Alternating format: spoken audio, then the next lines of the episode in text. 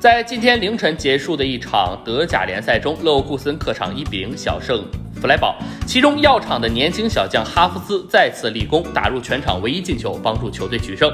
在改打前锋之后，哈弗斯连续破门，这粒进球也是哈弗斯德甲联赛第三十五粒进球，而他的年龄只有二十岁。据统计，在所有德甲二十一岁的球员之中，哈弗斯是同期进球数最多的球员，这也创造了德甲联赛的第一个纪录。